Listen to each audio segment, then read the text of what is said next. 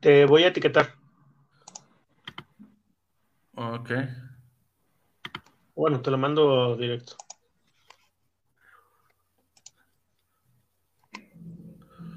Ya aparece mi avatar, ¿verdad? En el... ¿No? Sí, ahí está. A ver.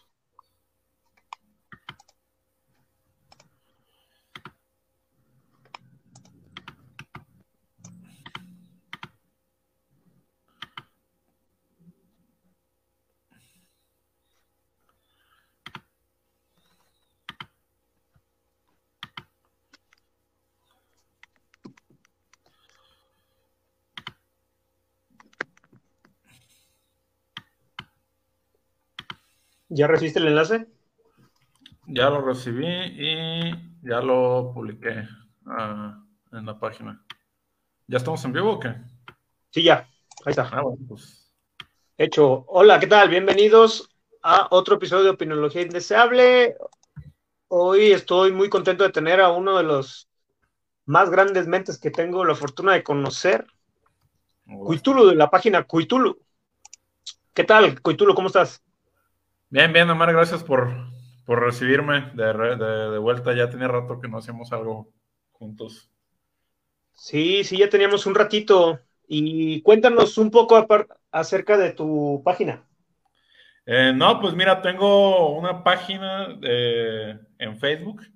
Ya tiene rato que pasamos los 10 mil seguidores y tengo un canal en YouTube que no tengo idea de cuánta gente tengo y pues es mucho sobre este, sobre esos temas de, crítica a la religión, de pensamiento crítico, de escepticismo. Entonces, para cualquier persona de tu audiencia que le interese, también de repente por ahí hago videos originales. Sí, yo ya he tenido la oportunidad de ver la mayoría de tu contenido. Muy bueno, ¿eh? muy bueno. La verdad es que me gustaría que todos los creyentes tuvieran una cuarta parte del conocimiento que tú tienes acerca de la religión.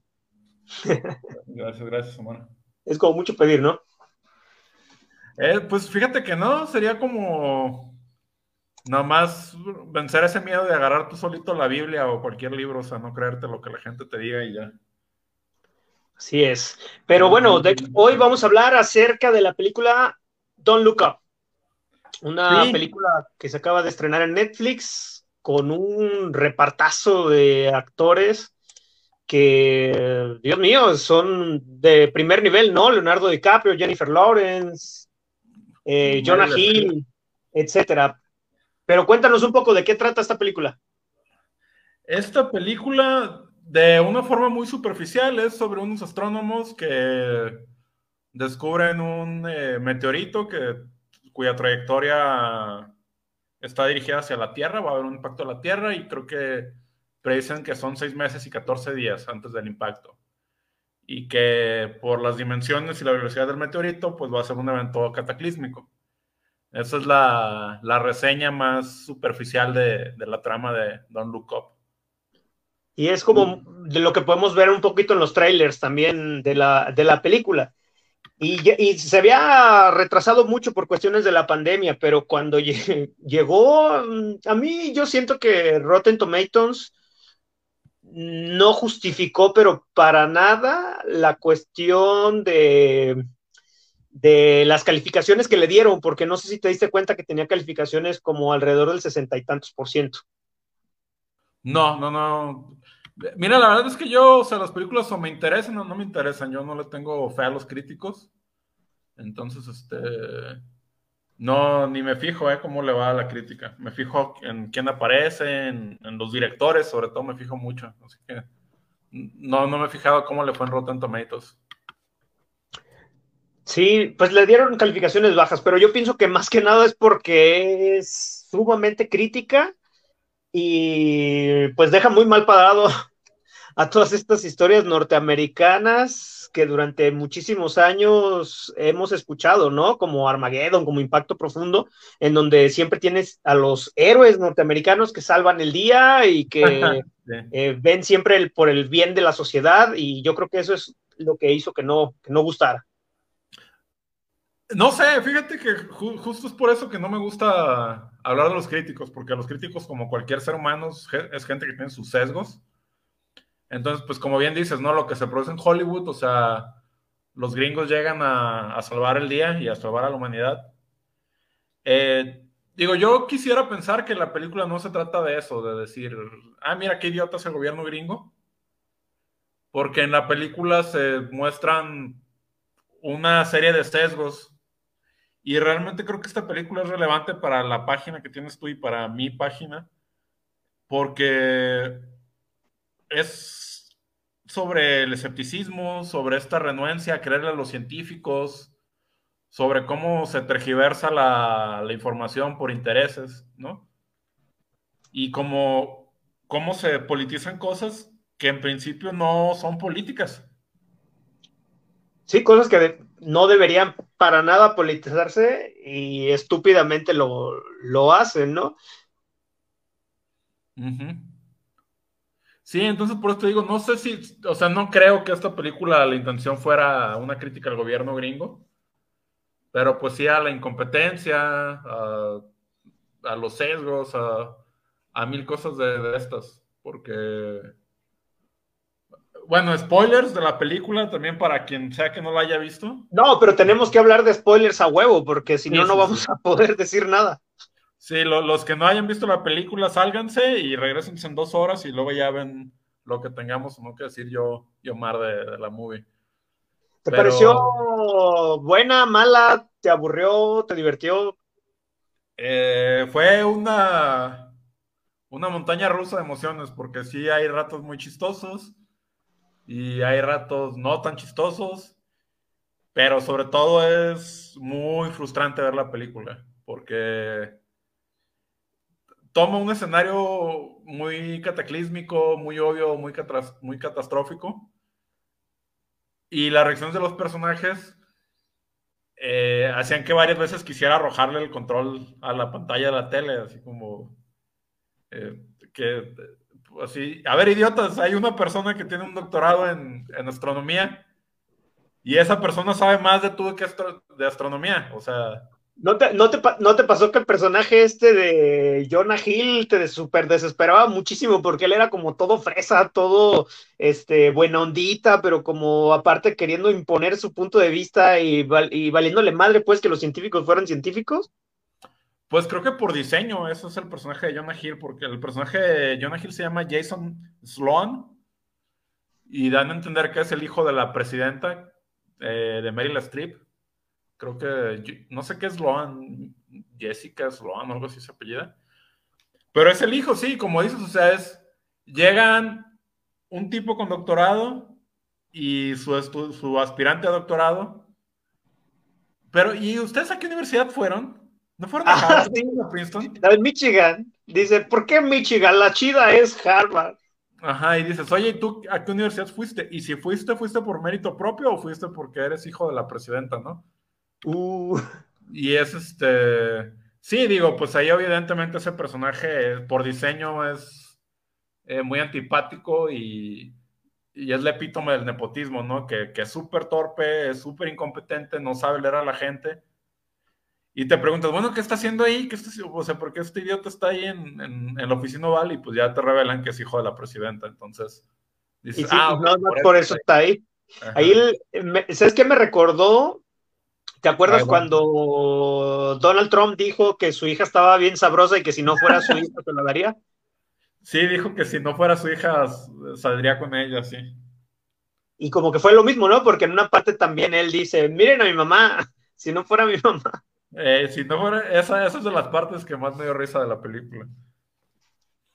Sí, la, pero bueno, lo menos realista de la película es que los republicanos hayan votado por una mujer, esa, esa parte sí no me la creo. Es la ciencia ficción. Sí, sí, sí, o sea, todo lo del meteorito, lo del planeta extraterrestre, todo eso sin problema, pero que los republicanos voten por una mujer, ahí sí me están pidiendo un poco demasiado que, suspenda la, creencia.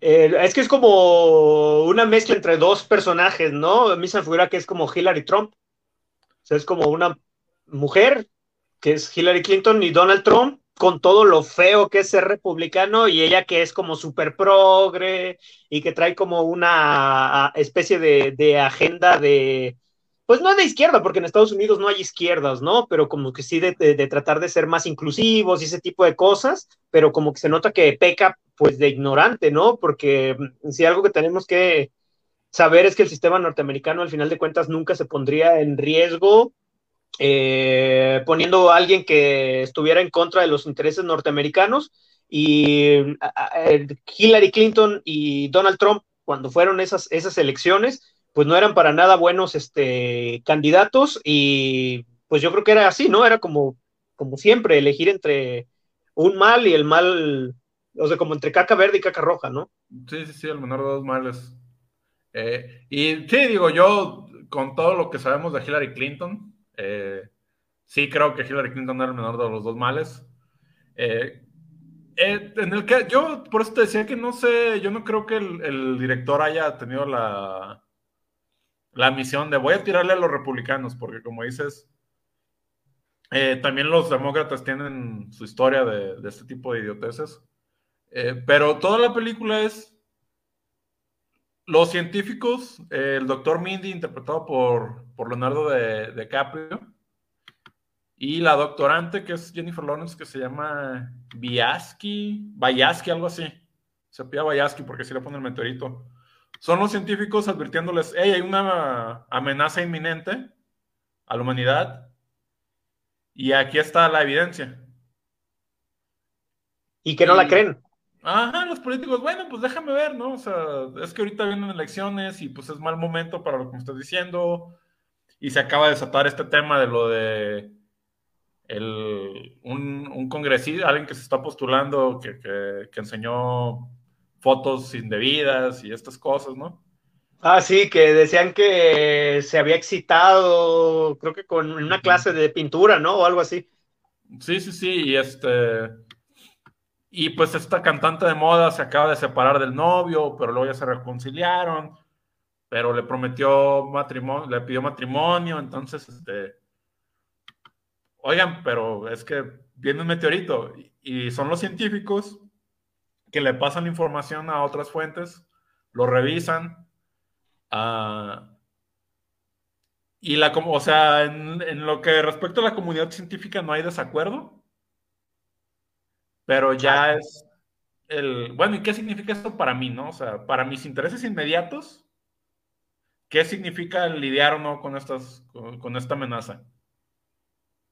Ahí eh, yo creo que el, desacuerdo o, o, el posible desacuerdo que pudo haber es cuando ellos llegan a la Casa Blanca, que por cierto es una escena increíble en el, en el sentido de que, pues ya ves que duran siete horas que los están esperando y luego después llega el cuate este de la Casa Blanca, el, el general, que le venden los bocadillos y que la, que la morra se queda así, ¿por qué chingados nos vendió los, los, bocadillos?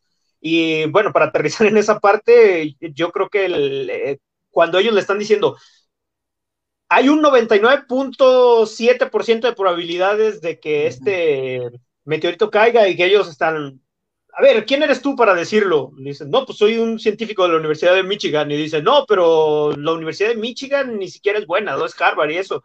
Y luego después hay otros científicos que dicen que no es cierto, ¿no? Al principio, que están como exagerando las cosas y luego eh, eh, la presidenta se aferra a esta información hasta que recibe otra información de otras universidades alrededor del mundo donde le dicen, no sabes qué, sí, estos güeyes tienen razón.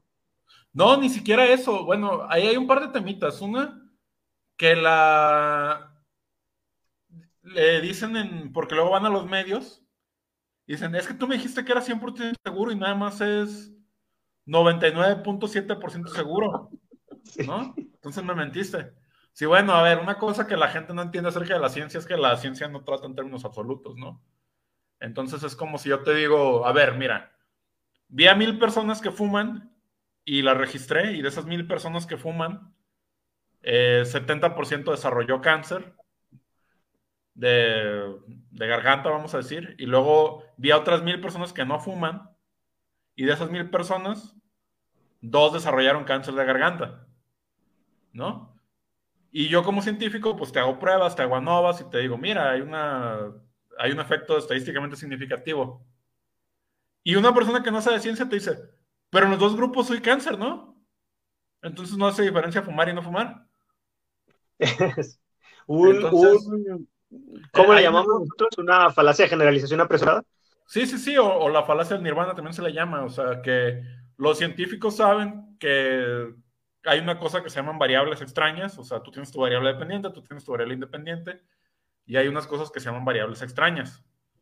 Entonces, como no sabemos todo lo que puede ocurrir en el universo en todo momento, eh, siempre hay una probabilidad de que un fenómeno sea una coincidencia, que, que dos fenómenos estén correlacionados no quiere decir que uno esté causando al otro. Eso es todo. Algo que una persona que tiene formación científica sabe.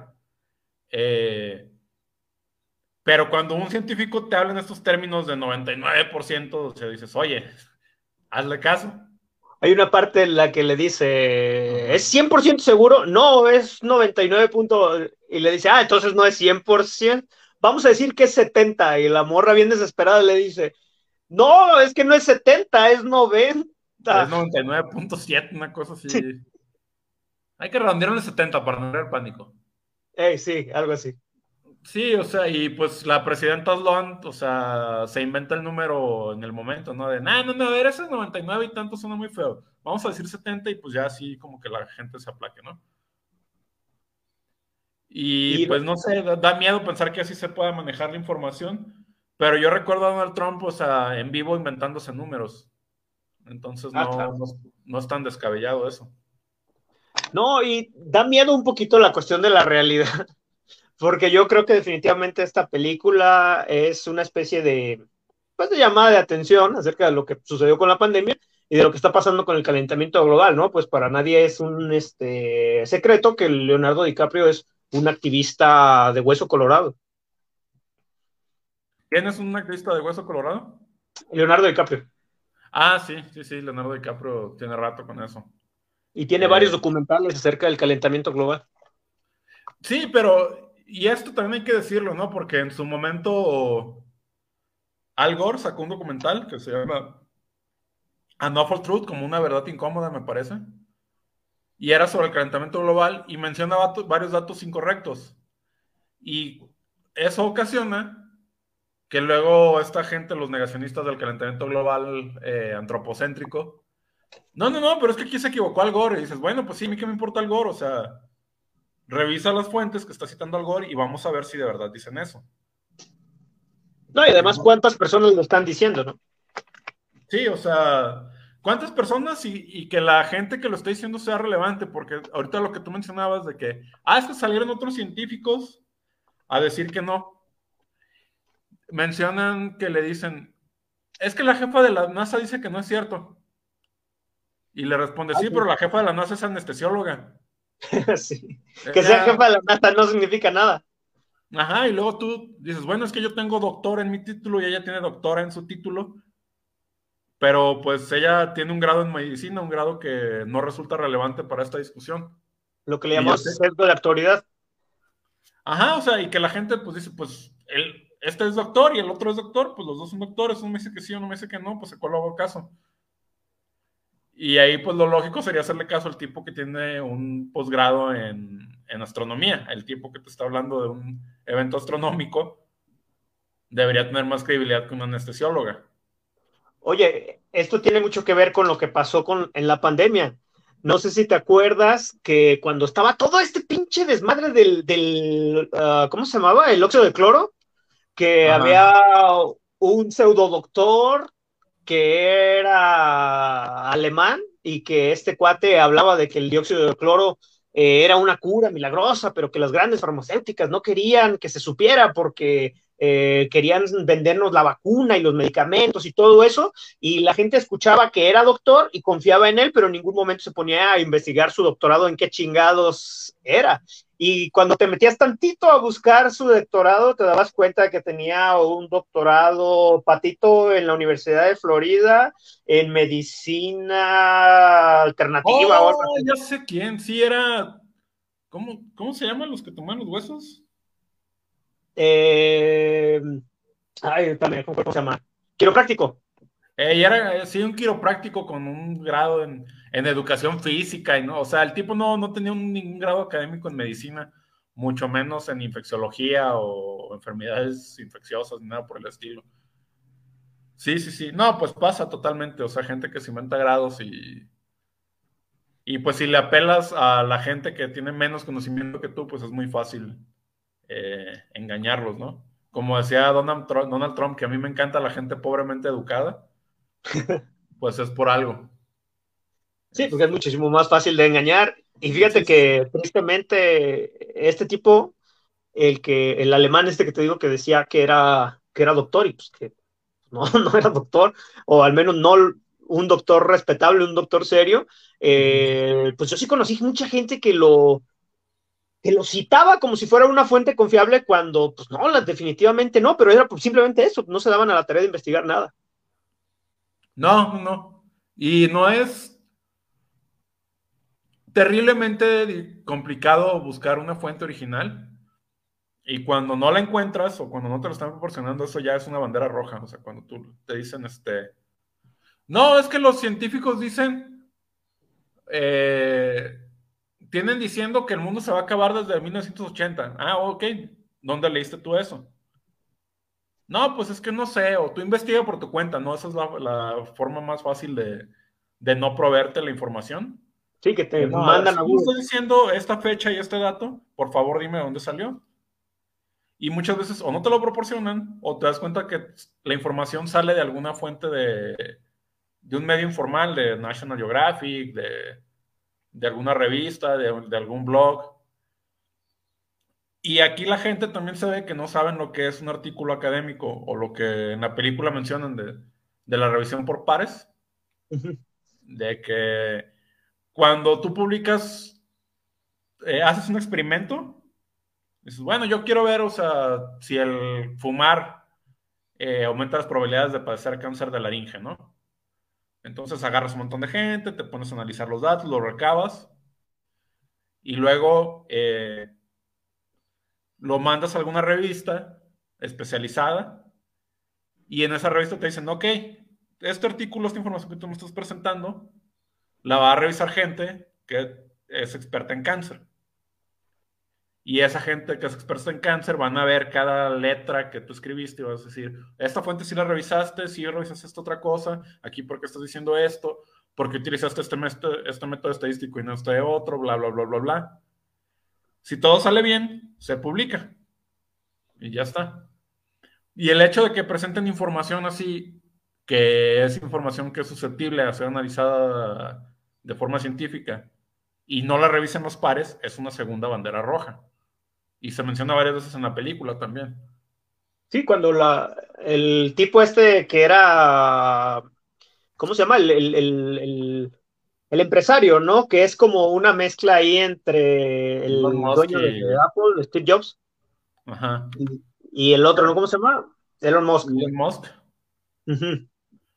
Y, que se avientan todo este esta pinche chingadera de que iban a mandar un robot y que iba detonar en pedacitos el meteorito y que iban a agarrarlo y que este, iba a impactar con la Tierra, pero que no iba a hacer daño y que iban a extraer los, los minerales, etcétera. Y como que Leonardo DiCaprio en algún punto le gusta la cuestión de la fama, ¿no? Sí, también. Y le dicen, a ver, ¿te dejaste llevar por toda esta palabrería y no hiciste una revisión de pares? Exacto, sí, sí, sí. Y en algún momento les dice de, oye, pero estos números sí lo revisaron. O sea, dice, sí, sí, mi gente lo revisó. Ok, y tu gente a la que tú le pagas te dijo que sí va a funcionar y sí va a hacer lo que tú quieres que haga. De hecho, cuando mandas un artículo así, generalmente no te dicen ni quién lo revisa, ¿eh? O sea, ya a lo mejor hasta después te enteras, ¿no? Precisamente para evitar este tipo de sesgos. De que, bueno, tú contratas un montón de ingenieros y le dices, construyeme esto y les preguntas a algunos ingenieros si funcionan, pues te va a decir que sí. Sí, porque tú le estás pagando. Ajá. ¿Quién vende malo? ¿No? Hay un, dicho entre los, ¿quién vende malo? ¿Quién vende malo? Entonces, cuando se pasan ese pequeño paso de la revisión por pares del, oye, estos números que tú me estás presentando que se ven muy bonitos en el papel, ya lo revisó otra gente que no trabaja para ti. Y pues una tercera bandera roja es que se pone sobre la defensiva. ¿Tú quién eres? O sea, ¿por qué me estás cuestionando? O sea, cuando nada más es pedir evidencia, que es lo, lo, estándar y lo más natural del mundo, es tú me estás haciendo una afirmación, preséntame la evidencia, déjame ver los números, déjame revisarlo. Hiciste estudios previos, hiciste análisis previos, porque algo podría salir mal, que es lo que la gente no entiende. Fíjate que algo interesante que sucedió ¿Recuerdas a el premio James Randi? Sí, claro. Ah, pues el premio James Randi, ¿te acuerdas que estuvo durante muchos años? Bueno, creo que está todavía. Sí. Intentaban que cualquier persona que pudiera afirmar algo se le daba un millón de dólares si lo podía probar, ¿no? Sí, afirmaciones del tipo habilidades sobrenaturales, ¿no? Hablar con fantasmas, este. Sí, cosas mágicas o que fueran inexplicables. Ajá. Y un científico eh, que fue premio Nobel, francés, me parece. Eh, a lo mejor la voy a cagar en lo que voy a decir, pero voy a tratar de dar un panorama más o menos. Trató de demostrar que la homeopatía funcionaba. Y cuando se hace la, la, experimentación y la investigación, él demuestra como que la, el agua tenía memoria y que por lo tanto la homeopatía tenía razón en decir que a pesar de que haya una dilución absoluta de los componentes, el agua podía mm, mantener esas características. Si no fuera porque él era una autoridad respetable y el periódico The Lancet lo publica, hubiera estado a punto de cobrar el premio de James Randi pero no lo logró cobrar cuando hicieron esa revisión de pares y la revisión de pares descubre que la empresa que estaba financiando ese estudio era una empresa homeopática. Ah, mira.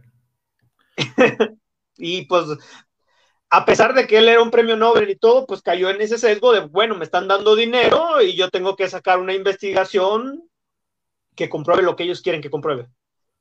Sí, justo eso. Entonces, este.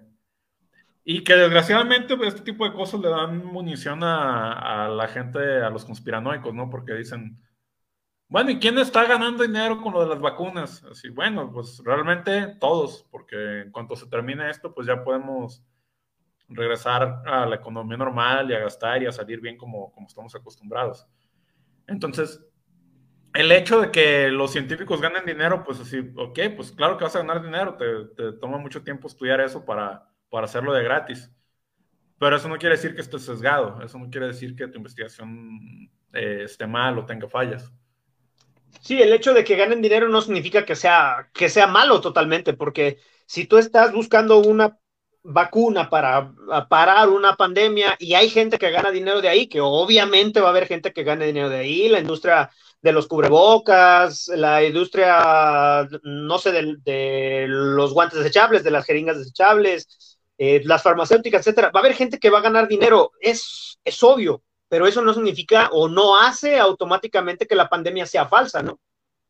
No, y aparte ese argumento no es evidencia, es como si si mañana se muere tu esposa y te dan a ti dinero del seguro, eso no quiere decir que tú hayas matado a tu esposa. Exacto. ¿Sí me entiendes? Entonces, y si yo digo, ah, lo que pasa es que Omar mató a su esposa porque miren cuánto le dio el seguro, a mí me toca demostrar que tú mataste a tu esposa. El hecho de que tengas un motivo para hacerlo no quiere decir que lo hayas hecho, y eso es algo que a los conspiranoicos pues les, se les pasa por alto o no lo quieren ver. ¿Ese es el sesgo de falsa correlación? Eh, yo, lo pondría como un non sequitur, pero pudiera ser también un post hoc ergo propter hoc. Después de. a ver otra vez. ¿Qué? A ver otra vez. Eh, mira, justo ahorita lo que estamos hablando, en ciencia, siempre hay una posibilidad de que tus resultados sean una coincidencia. Eso cualquier científico te lo dice y cualquier científico eh, lo sabe. Entonces, lo más que tú puedes afirmar es que tus resultados es muy poco probable que se deban al azar. Eso es así, si te salen súper bien tus resultados, tus análisis todos tus datos, puedes decir, eh, es estadísticamente significativo. O sea, es muy poco probable que se deba al azar, pero no puedes decir, ya lo comprobé, esta es la causa. Porque siempre hay una posibilidad de que sea una coincidencia. O sea, si yo salgo ahorita a lavar mi coche y llueve, y la siguiente semana salgo a lavar mi coche y llueve, y luego tres o cuatro veces obtengo el mismo resultado, eso no quiere decir que el hecho de que yo lave mi coche llueva. Entonces, si yo digo, claro, cuando yo lavo mi coche, causo que llueva, estoy cometiendo la falacia de después de, por tanto, a causa de, o en latín post hoc, ergo propter hoc. Wow. Sí, muy padre en latín. si te quieres oír bien intelectual, nomás te aprendes dos, tres frasecitas en latín y ya suena muy chido todo. Me da miedo invocar demonios. Sí, eso sí, también. Y, es una coincidencia, yo he invocado más de uno, pero no se lo achaco al latín. o sea, ha sido otra causa. pero no el latín. Ajá. Sí, bueno, no, tú como científico, o sea, eh, creo que me imagino que esta película te pegó más duro, ¿no? En la cuestión de la desesperación, de todos esos intereses que hay detrás de aprobar un proyecto, no aprobarlo o no pelar a los científicos. yo nunca dije ser científico eh, de entrada en este podcast. Este, yo lo digo. Algo, algo, algo al respecto, o sea, algo estudiado al respecto. Pero digo, lo frustrante es eso, es ver a la gente. Eh, hay una parte como que ya. Mira, pasa esto, creo que podemos trazar analogías con la pandemia, con lo del calentamiento global. Porque la primera reacción es, no es cierto. La científica está loca, ¿no? O sea, y empiezan a hablar de ella, empiezan a hacer memes y, nada, ¿cuál, cuál? Yo no lo veo, o sea, yo salí a la calle y no, no vi ningún meteorito, ¿dónde está fregado meteorito? Y conforme luego ya empiezan a salir científicos de que, oigan, no es que no nada más son ellos, o sea, ya se confirmó en México, ya se confirmó en Corea del Sur, bla, bla, bla, bla, bla. La hay un consenso de que efectivamente se está acercando el meteorito. Bueno, sí, Sí hay un meteorito, pero no necesariamente le va a pegar a la Tierra. Y luego, no, sí le va a pegar a la Tierra. Bueno, sí hay un meteorito y sí le va a pegar a la Tierra, pero no es de preocuparse porque lo podemos reventar o alguien va a hacer algo. Y en un momento ya cuando ya no está la discusión si está el meteorito o no, alguien se pone a vender palas. Ah, sí. no, pues mira, yo ahorita salgo a mi jardín, hago un hoyo en mi jardín, y cuando llega el meteorito, pues nomás me meto al hoyo y ya está. Y luego ya en la película se ven varias veces gente vendiendo palas y se disparan las acciones de las palas, ¿no? Y así. Oye, que otra vez volviendo a lo anterior, ¿no? De que las personas que creen que la, que la pandemia era falsa porque disparó el precio de los cubrebocas o que era algo que tenía que ver con, con la industria de los cubrebocas. Y dices, más bien es que siempre hay esos esas personas que se aprovechan de una situación y logran sacar tajada y hacer un negocio al respecto. Sí, claro, o sea, mm, volvemos a lo mismo, ¿no? O sea, si ahorita que hay una bomba, pues le va a ir muy bien a los que venden eh, ataúdes, pero eso no quiere decir que los, los que hacen ataúdes hayan puesto la bomba. Las funerarias, güey, en la pandemia. Eh, sí, exactamente, o sea, pues las funerarias seguramente eh, hicieron su agosto, ¿no? Todo este, este par de años.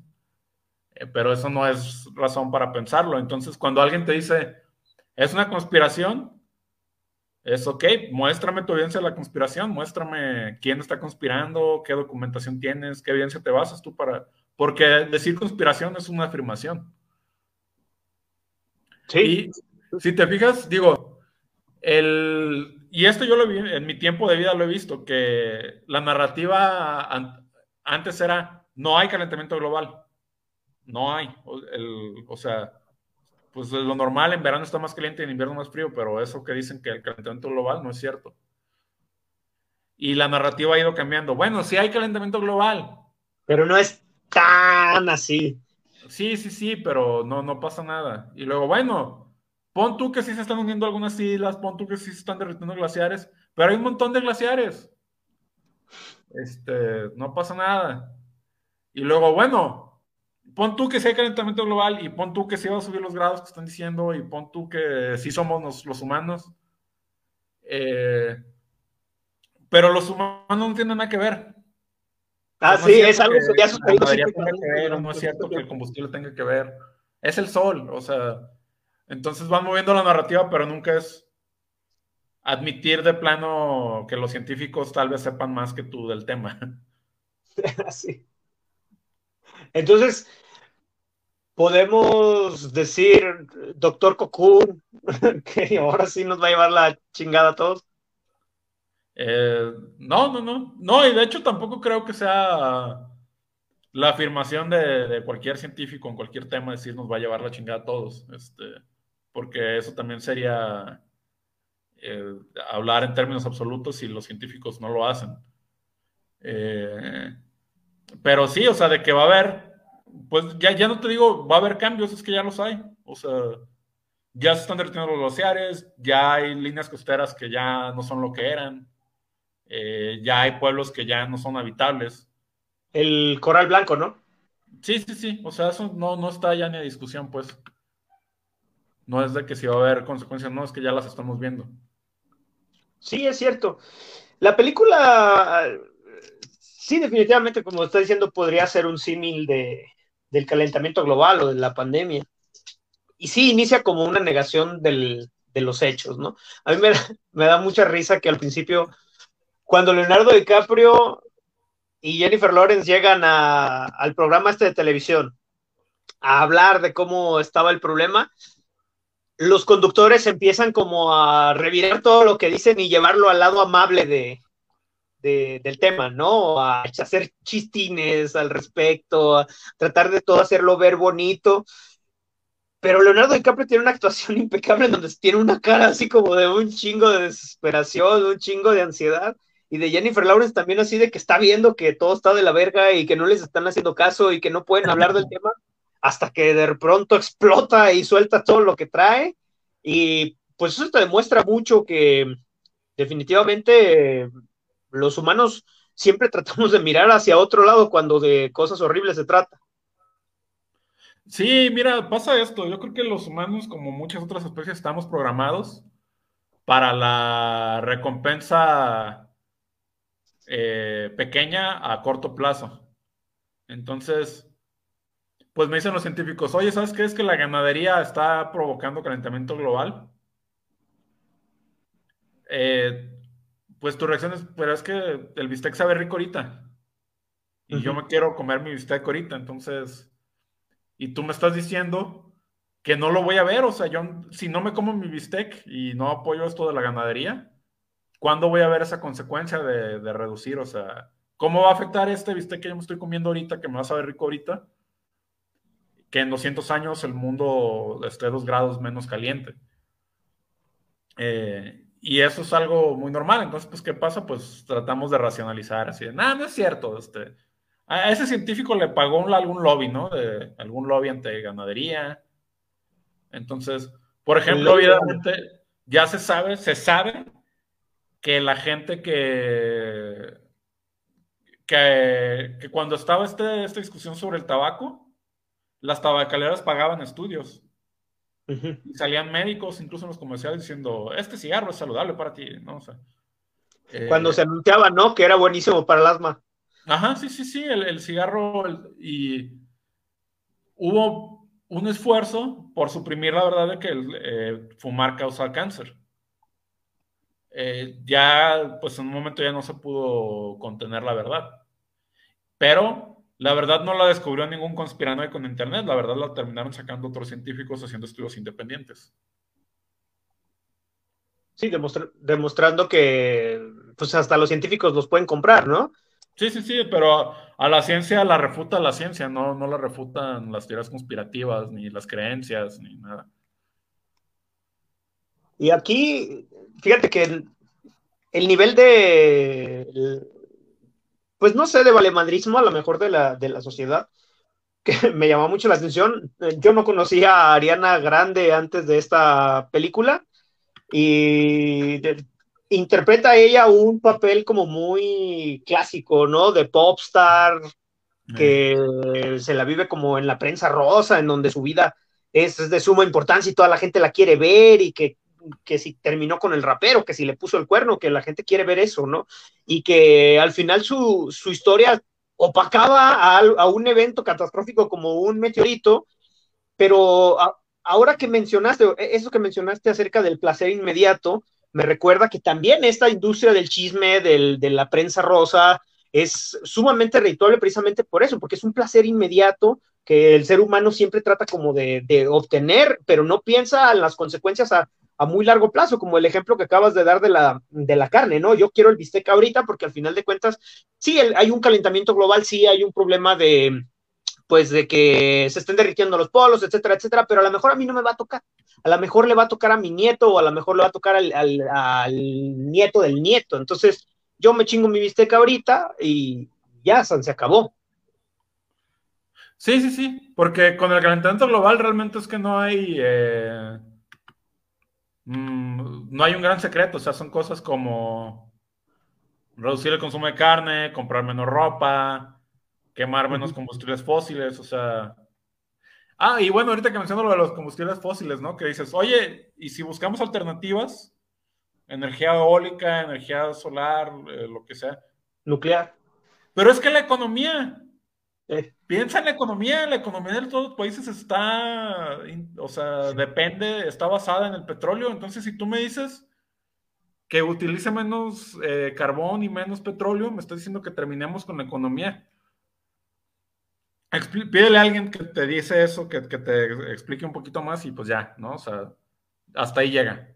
La economía depende del combustible fósil. Hay una frase que dice, ¿no? Que cuando se tale el último árbol y se seque el último lago, el humano entenderá que no se puede comer dinero. Algo así. Sí, o sea, y lo vemos en la película, ¿no? De que en la película, de nuevo spoilers, hay un momento de, ok, ya les creímos, eh, ya está ahí el, meteorito, vamos a enviar un cohete y vamos a tratar de volarlo. Entonces yo creo que con, este, a lo mejor sí nos tocan meteoritos más chiquitos, pero pues ya son este, consecuencias con las que sí podemos lidiar. Eh, y dicen, espérate, es que tiene litio. Ah, tiene un montón de litio y tiene las cosas con las que hacemos las computadoras, ¿no? O sea, tiene... Los procesadores. Ajá, tiene ciertos, sí, porque ahorita hay unas pequeñas guerras por el litio. Sí. Oye, pues es que son este miles de millones de dólares en materiales y no nos vamos a nomás destruirlos porque sí. Entonces, sí, el, meteorito es una mina de oro. Sí, sí, sí. Eh, entonces, pues es lo mismo, ¿no? De que, bueno, sí se está calentando el, el mundo por, porque estamos cambiando combustible fósil, pero la economía, piensa en el dinero. Eh, mira, a mí me dio mucha risa ver esa película. Hay una parte en donde dice, no más falta que dos científicos marxistas nos vengan a decir que un meteorito va a acabar con la Tierra. Sí, también hay una parte que llega la chica esta eh, algo así se llama, el personaje de Jennifer Lawrence. Ajá. Ya con sus papás y le dicen, a ver, si te quieres pasar y quieres este, estar con nosotros, está bien. Pero tu papá y yo estamos a favor de los trabajos que va a traer el meteorito. Entonces, no, no queremos aquí hablar de política. Y ahí es cuando ves la analogía esta con lo del COVID, ¿no? De que también con el COVID te escucha mucho esto de, pero es que la economía, piensen en la economía. Digo, no, piensa en no morirte una enfermedad respiratoria. Sí, es que si piensas, en la economía, pero ¿para cuál futuro, güey? si todo el mundo se muere, vale verga la economía. Sí, digo, a mí me importa más no morirme de una enfermedad respiratoria a que, a que Carlos Slim, este, ¿cómo se llama? Carlos Salinas Pliego se gane otro, otro peso, o sea. Sí, sí, él, lo dijo en algún tuit, ¿no? De que, bueno, sí se va a morir gente, pero piensen en la economía. Sí, y, y, ¿sabes qué? No sé si te acuerdas cuando Elon Musk subió un tuit a ver, déjame acuerdo cómo estuvo exactamente. Hubo un golpe de Estado para sacar a Evo Morales, ¿te acuerdas? Creo que sí. Ajá. Y López Obrador manda a Marcelo Ebrard, se traen a Evo Morales a México, y entonces eh, todo el mundo empieza a hablar que en, que en Bolivia hubo un golpe de Estado financiado por Estados Unidos, Y Elon Musk responde algo así como, nosotros podemos invadir lo que nos dé nuestra chingada gana. Sí, porque creo que hay litio, ¿no? También justo. Sí, sí, sí, sí, sí, sí. O sea, pero esto te demuestra cosas bien importantes. De que los empresarios, ahorita que mencionaste a Salinos Pliego, me acordé, están mucho más, mm, les importa más siempre el negocio y, el dinero, valiendo madre que se lleven entre las patas, al final de cuentas es lo que ganen ellos, porque ni siquiera es la economía del país en general, sino la del millonario.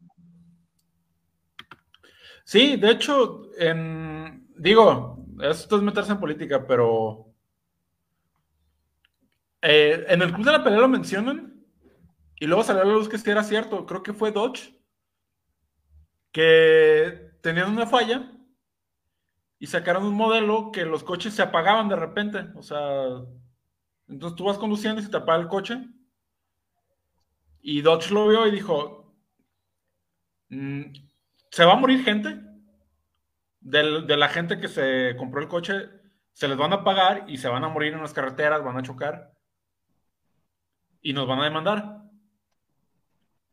Pero, va a ser dispuesto a asumir. Ajá, pero va a salir mucho más caro retirar el coche del mercado y arreglarlos que pagar esas demandas. Entonces, pues vamos a sacar. Vale. Entonces, pero pues sí, o sea, la gente, hay gente que, que no se entera o no se quiere enterar o no quiere ver que pasa y resulta que a estos multimillonarios y estas malvadas grandes corporaciones les importa más ganar dinero que las vidas humanas. Sí. ¿Ubicas a Ayn Rand? Sí, a Ayn Rand, sí. Hija de puta. no puedo creer que exista gente como Ayn Rand. Porque. ¿eh? todavía. ¿Eh?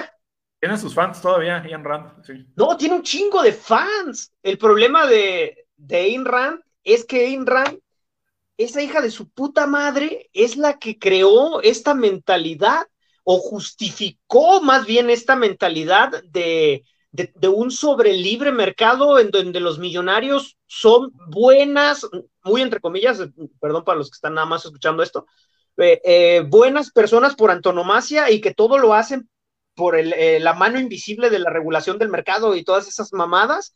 Y esto creó un, séquito de, gente pendeja que cree que la gente rica es, es buena o hace todo por, no sé, por los empleos y por el crecimiento de la economía, etcétera, y sin embargo hace que, hagan cosas tremendamente horribles.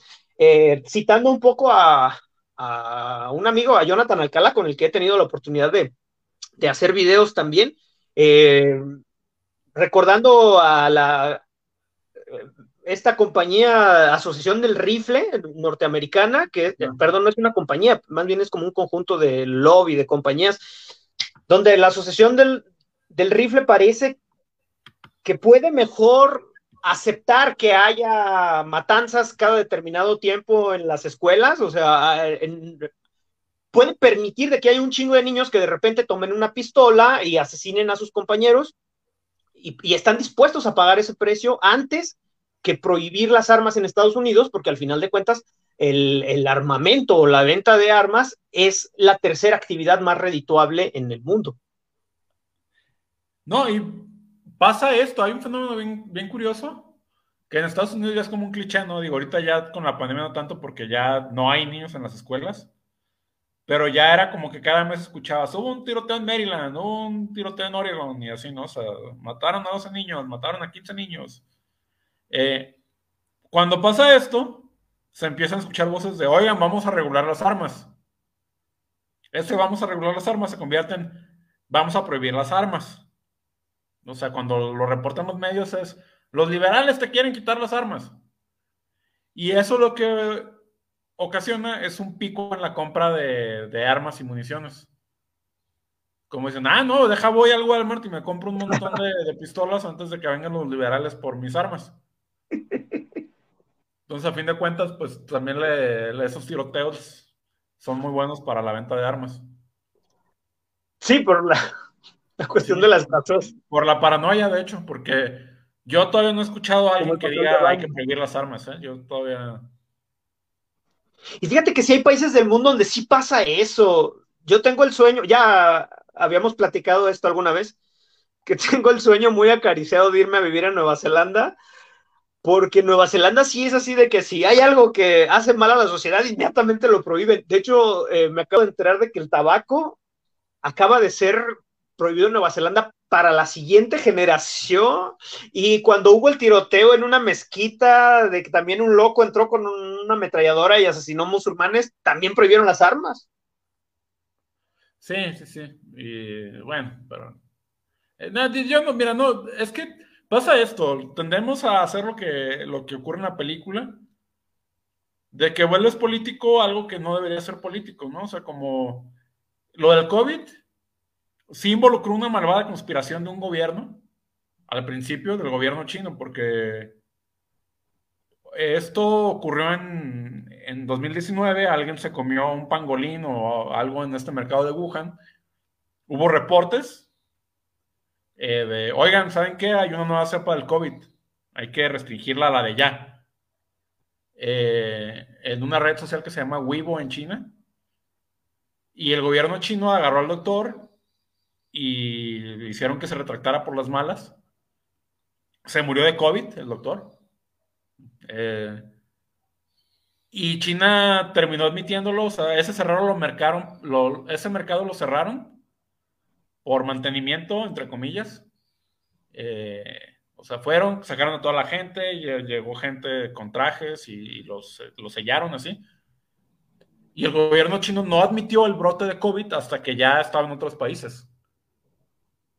Y también, entonces sí veo esto, esta analogía porque es como el, a ver, hubo un brote de COVID, vamos a admitirlo y cierren todo y cuando lo contengamos ya, ya decimos qué pasó y vemos qué podemos aprender de esto.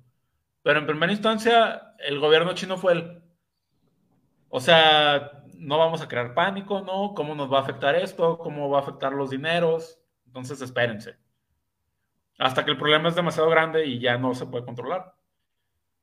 Y cuando, se empezó, cuando se empezó a escuchar también en el resto del mundo, pues hubo voces de, oigan, vamos a hacer un cierre, vamos a cerrar fronteras, vamos a cerrar actividades recreativas. Entonces esto se pudo haber arreglado en dos semanas, ahorita el COVID sería un recuerdo, ¿no? Del, ¿saben qué? No vamos a dejar que salga gente de China, no vamos a dejar que salga gente de Asia, vamos a buscar pruebas, bla, bla, bla, bla, bla. Cuando se haya contenido el COVID, regresamos a la normalidad. Pero desde un principio fue el, no, ¿por qué? ¿Por qué? ¿Quién eres tú para decirme que yo no puedo ir a la playa? ¿Por qué me voy a poner un cubrebocas? Demuéstrame que los cubrebocas sirven para contener el COVID. Yo leí en otro lado que no es cierto. O sea, entonces, el COVID se puede haber contenido y en la película se ve que no es que la humanidad no estuviera capacitada, no tuviera los medios para enfrentar esa amenaza, es que no lo hicieron por cuestiones políticas y económicas. Y económicas. Por sus sesgos. Por, ¿Te acuerdas que sí mandan al cohete, pero el empresario en ese momento hace que lo regresen? Sí. Que se ve un empresario dándole órdenes a la presidenta, ¿no? Que le dice, oye, que ven. No, espérame, que vengas. Ah, sí, ahí voy. Y ahí va la presidenta con la cola entre las patas a, ver qué quiere el empresario. El empresario Águila Platinum. Sí, sí, sí, sí, que le dice que tiene pase, ¿no? Oye, ¿qué, hace este Sir Peters? No sé qué, qué hace aquí. Ah, pues tiene pase. Ah, bueno. Sí, porque él es el, el que nos patrocina. Sí, sí, sí, también lo dicen, ¿no? O sea, que los políticos tienen sus patrocinadores. Porque las elecciones se ganan con eso. O sea, si tienes dinero para salir en la tele, salir en YouTube y eso, pues tienes una ventaja. Sí, y fíjate que el, personaje este de la presidenta, ah, o sea, como ya lo habíamos mencionado antes, está básicamente basada en, Donald Trump.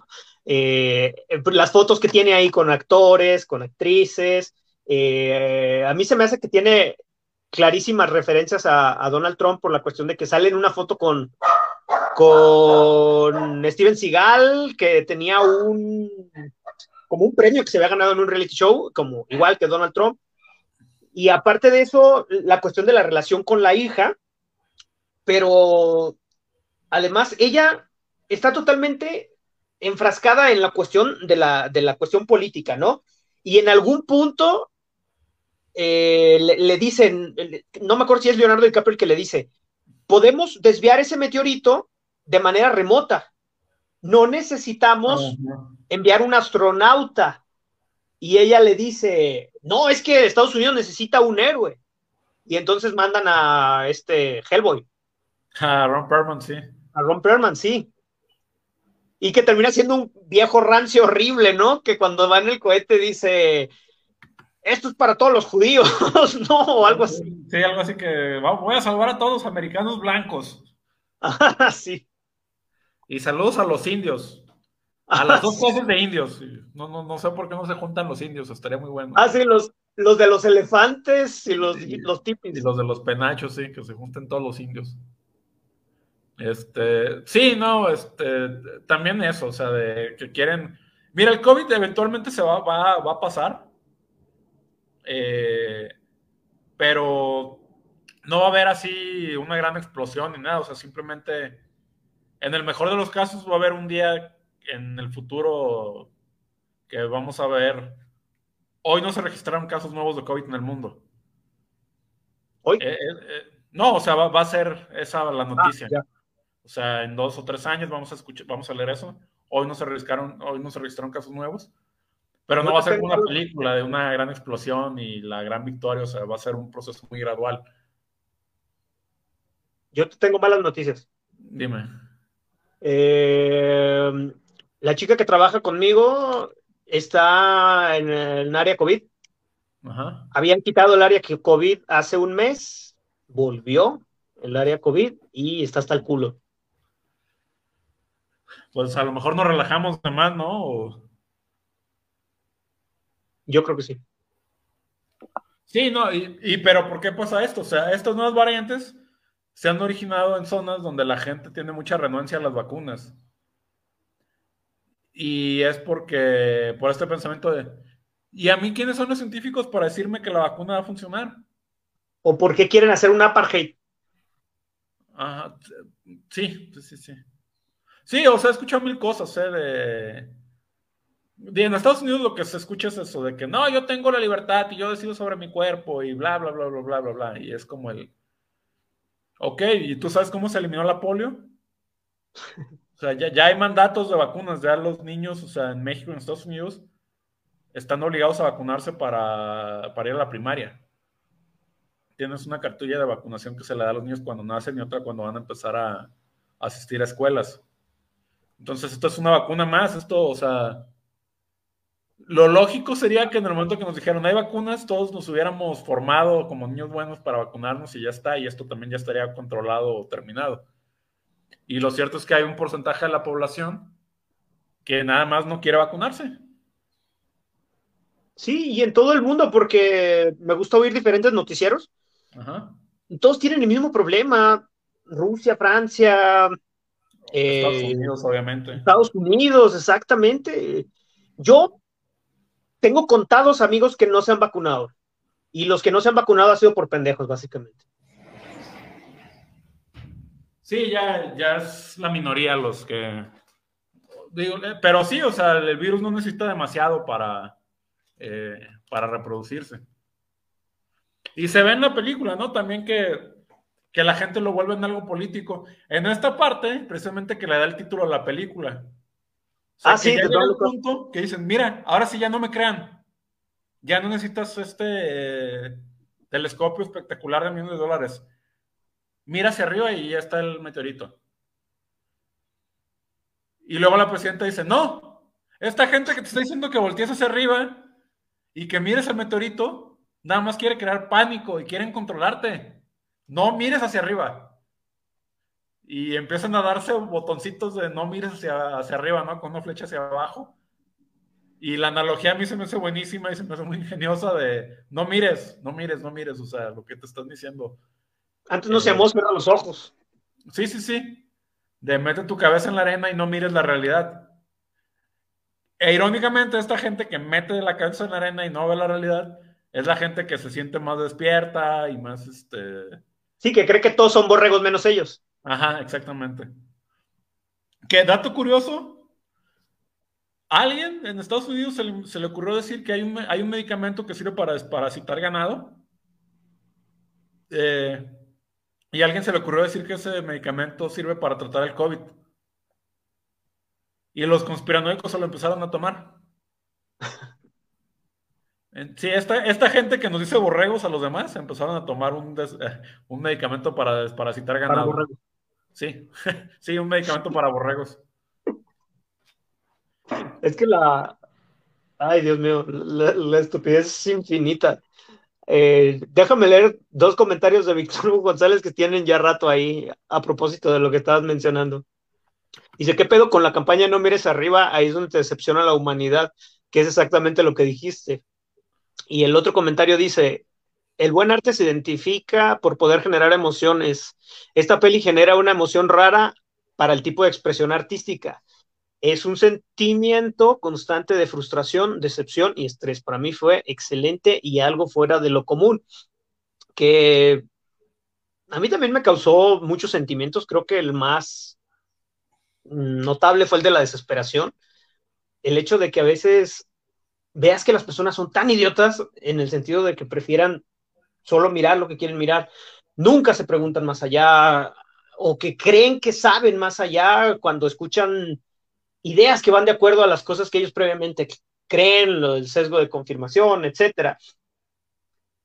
Y que lamentablemente tú no puedes decirles nada, no puedes cuestionarles nada porque inmediatamente creen que el que tiene la culpa o el que es tonto eres tú. Y esto lo vimos muy este, claro en la película, donde si estás en contra de las cosas que mayoritariamente la gente cree, pues te hacen meme y se tratan de burlar de ti para desacreditarte, o a, a Leonardo DiCaprio cuando lo sexualizan para hacerlo sentir cercano, etcétera.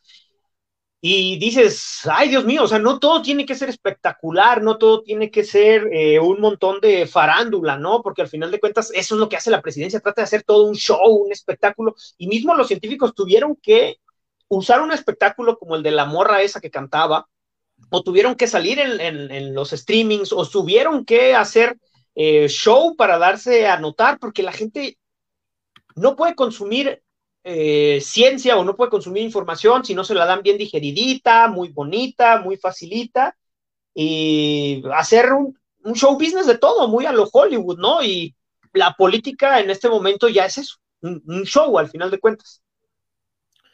Sí, mira, eh, eh, no es responsabilidad de los científicos hacerte la ciencia ni fácil ni digerible. Hay una parte en la película que llegan y le a ver, ya, te vamos a escuchar, ya esperaste tus siete horas, ya te fuiste a dormir, a ver, ahora sí, ¿qué, qué, qué, es un tsunami? ¿Qué quieren ustedes?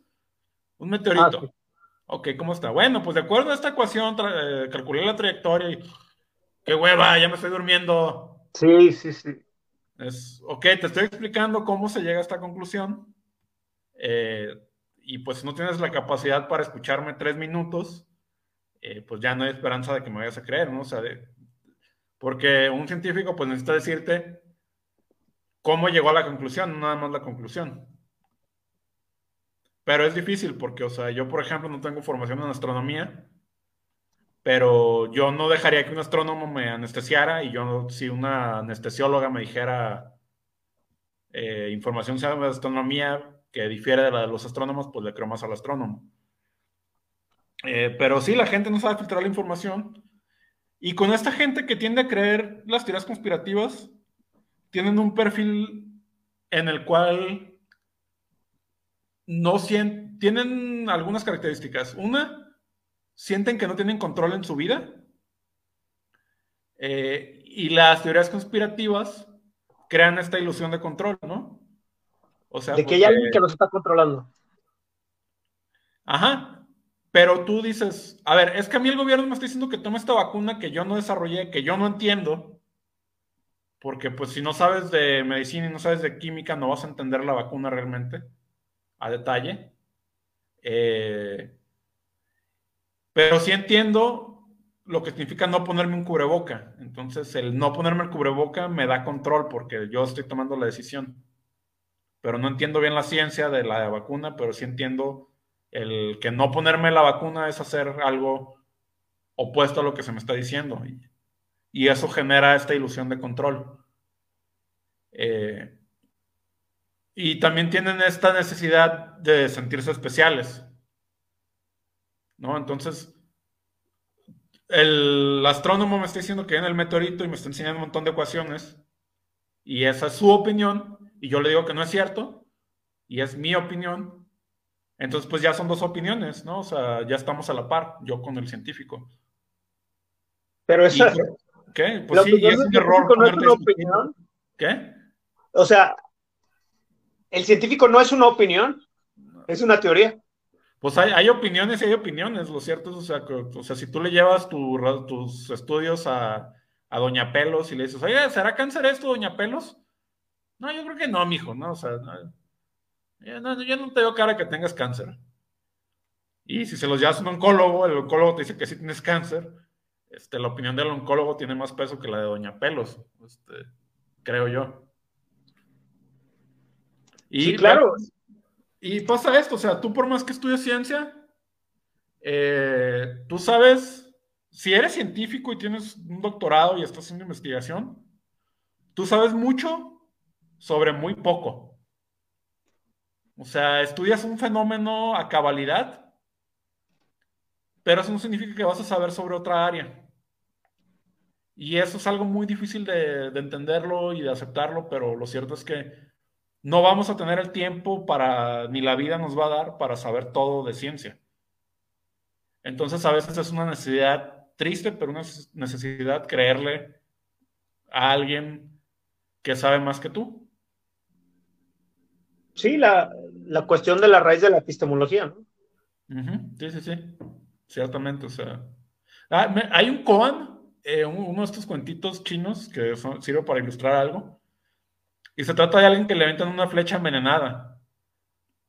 Entonces le aventan la flecha envenenada, se la quitan, lo llevan al médico y el médico le dice, mira, aquí está el antídoto, tómatelo.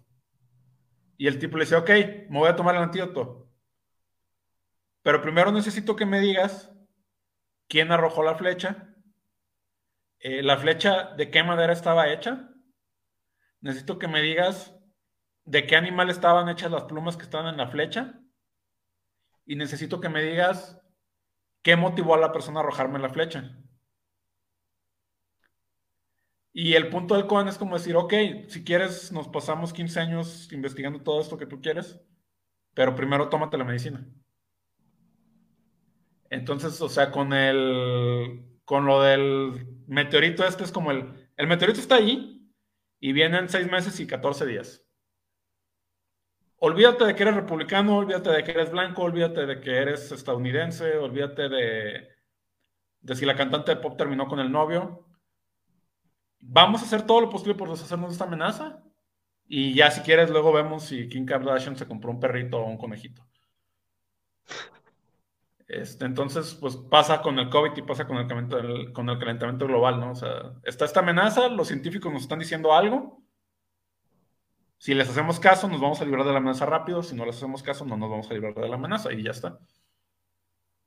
La, parte que, no sé, no, perdón, dime, ya, ya hablé. No, no, dale, dale, sigue, sigue, ahorita, ahorita, lo digo. Ah, que hay una parte, o sea, que este, el doctor Mindy DiCaprio se baja del coche y dice, ahí está, ahí está ya. Ya no me crean, ¿ven eso allá en la osa menor? ¿Ese es el meteorito? Y la gente voltea y se lo dicen, sí, claro, ya está el meteorito y se ve un cambio mediático muy drástico, ¿no? De, nos decían la verdad y la fregada y el doctor tenía razón y bla, bla, bla. Yo, no le tengo, yo no le tengo tanta fe a la humanidad como la película, ¿eh? Yo creo que si el meteorito lo pudiéramos ver, igual habría gente negándolo. Uh, sí. En, un mundo donde existen los terraplanistas, ya no me sorprende nada. Nada te sorprendería. ¿Viste lo que dijo Neil deGrasse Tyson? No. No, déjalo. Déjalo leo literalmente. Porque fue. Fue extraordinario lo que dijo Neil deGrasse Tyson. Lo ando. Lo ando buscando. Sí, ahí yo también, por ejemplo, leí varios testimonios de enfermeras en el pico de la pandemia que decían que, había gente eh, entubada que no creía en el COVID. O sea, que era bien común de, ¿sabes qué? Tienes COVID y tus pulmones no están respondiendo. No, no es cierto, el COVID no existe. Es una gripa. Entonces, por eso te digo, yo por más que tuvieran el meteorito en las narices, yo creo que igual habría gente negándolo, ¿eh? No, no creo que... Sí, pues el no mires arriba es una no, no, no, sería tan unánime la... La situación. Mira, Neil deGrasse Tyson dice, finalmente vi la película de Netflix No mires arriba, una historia de ciencia ficción acerca de un país distraído por la cultura pop y dividido entre las advertencias de los científicos. Todo lo que sé acerca de los nuevos ciclos de los talk shows y de la social media y los políticos me dice que de hecho la película es un documental. Mm, sí. Sí, sí, sí. No, no, no está, no está errado esto de Neil deGrasse Tyson. Y no sé si te acuerdas, pero al inicio de la pandemia no había nada de información. Bueno, sí había información, pero no era suficiente acerca del COVID.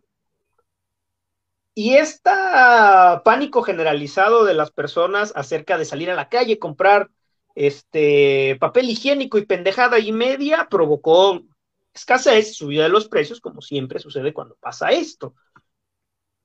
Y lo más alarmante fue que empezó a dejar de haber cubrebocas y yo, como personal de la salud, no podía encontrar cubrebocas en ninguna parte. Oh. Y una caja de cubrebocas que valía alrededor de 70 pesos, hoy en la, bueno, bajó ya el precio, pero durante el pico de la pandemia estaba casi en 300. Dios. Ya bajó, porque se empezaron a producir un chingo de cubrebocas. Pero la OMS tuvo que salir y decirle a la gente, por favor, no compren cubrebocas porque nuestro sistema sanitario no tiene cubrebocas. Por favor, no compren cubrebocas, no salgan de su casa. Y fue en ese momento cuando la gente comenzó a creer que era una mentira. E, ese, sí, sí, sí, lo recuerdo perfectamente. Tanto Anthony Fauci en Estados Unidos como López Gatel aquí en México dijeron, por favor, no acaparen cubrebocas. O sea, tienes un cubrebocas, está bien, y si te ves forzado a salir, póntelo, pero no estés acaparándolos, esa era la indicación. Y ese no acapares cubrebocas se convirtió en... Anthony Fauci dice que los cubrebocas no sirven. Donald Trump lo acaba de decir en un podcast también. Es que Anthony Fauci antes decía que no servían los cubrebocas y ahora ya dice que sí. Tom, es el, entonces presidente, el el presidente de Estados Unidos, una de las naciones más poderosas del mundo, eh, no escuchaba a su asesor científico. También, eh, ¿alguna vez leíste la Iliada y lo dice? Sí. ¿Te acuerdas de, Cassandra? Sí, sí, sí, sí, que profetizaba, pero nadie le creía. Sí, hay un personaje que lo maldicen con el don de la profecía. Sí. Y es como, mira, vas a ver el futuro, pero nadie te va a creer. Y se termina cortando los ojos, ¿no? Y es un poco esto, porque Anthony Fauci hay un video de él, creo que durante la administración de Bush, no sé si en 2003, 2001, diciendo, eh, necesitamos estar al tanto de los virus, porque si hubiera, si se generara una nueva cepa de coronavirus, no estamos preparados para lidiar con ella. Y ese video, en los ojos y en los oídos de los conspiranoicos, se convirtió en Anthony Fauci ya lo sabía y no hizo nada. Este, entonces, la evidencia de que esto ya era una amenaza y que los científicos lo sabían se convirtió en una parte de la conspiración. ¿Te acuerdas cuando el güey de Hechos estaban en la torre, se llama? No, estaban en la torre, es una calle. A la torre. No recuerdo. Javier a la torre. Javier. a la torre, ese güey. Salió a decir que la gente no le creyera a López Gaté. Sí, que luego este el gobierno les paró, les mandó un par y desista a TV Azteca por eso. Sí, y fíjate cómo estaba el pedo. Es que es una, ay Dios mío, desespera el hecho de que a los científicos se les vea como enemigos o como malvados o como gente que te está mintiendo en la cara porque sí, porque las cifras que daba Hugo López Gatel eh, todos los días en la tarde no coincidían con las cifras que se registraba, por ejemplo, en el INEGI, ¿no? Y el vato dijo, es que las cifras que yo estoy obteniendo vienen de los hospitales y la cifra que el INEGI está dando vienen de las casas. Entonces, es lógico que las cifras no van a coincidir, pero no, Javier Alatorre fue a decir, ah, nos está mintiendo en la cara, no le hagan caso. Y nadie se da cuenta de que simplemente están hablando de dos cosas completamente distintas. Sí, y es, eh, llega un punto en que hay que preguntarse, digo, yo soy de la idea de que nunca hay que asumir eh, malicia cuando la incompetencia basta, pero a veces sí toca preguntarse, ¿no? De qué tanto es el que tú, eh, incompetencia, el que tú no sabes analizar datos, y qué tanto es malicia que deliberadamente estés tergiversando la información. En la película se manejan ambos, o sea, se maneja la población general que simplemente no tienen idea y no pueden discernir entre. Pero es que la jefa de la NASA dice que no es cierto y este científico dice que sí es cierto. Y la jefa de la NASA no tiene ningún área de experticia como para saber eso. En la película te dicen que, está ahí porque era amiga de la presidenta. Eh, pero también se maneja que cuando al gobierno le conviene, pues lo niegan y cuando al gobierno ya no le conviene, pues lo afirman. O sea, y lo dice de, ah, ok, entonces, como ya salieron a la, a la luz fotos tuyas y este escándalo de que tienes tu galán, Ahora sí ya quieres convertir esto en tu problema y lidiarla, desviar un poco la atención, ¿verdad? Sí, muy bien. Qué bueno que ya estamos del mismo lado. Fíjate. Yo tuve un, una discusión con uno de mis contactos antivacunas cuando salió esta cuestión de que no se quería vacunar. Y realmente la ignorancia acerca de saber leer un artículo ya no científico, sino un artículo de un medio de comunicación, te enseña que las personas leen solamente los titulares, pero no se meten a leer el artículo. Y esto es realmente preocupante porque de dos amigos ahí, todos idiotas que, que traían la misma idea de que las vacunas no funcionaban porque solamente duraban seis meses, me mandaron el mismo artículo que a lo mejor el, título sí era un poco clickbait, porque sí te hacía como creer que sí solamente la, vacuna duraba seis meses, pero cuando tú te metías a leer el artículo, decía muy claramente el artículo, este estudio se realizó eh, con la vacuna fulanita tal, no recuerdo si fue Sputnik o no, no te creas, creo que fue, fue Pfizer, me parece. Y el estudio duró seis meses. Por lo tanto, llegamos a la conclusión que la protección de la vacuna dura por lo menos seis meses. En ningún momento decía ahí que solo duraba seis meses. Decía que el estudio duró seis meses y por lo menos podía cubrirte seis meses. Pero dieron por sentado la información y se dio vuelo por todos lados.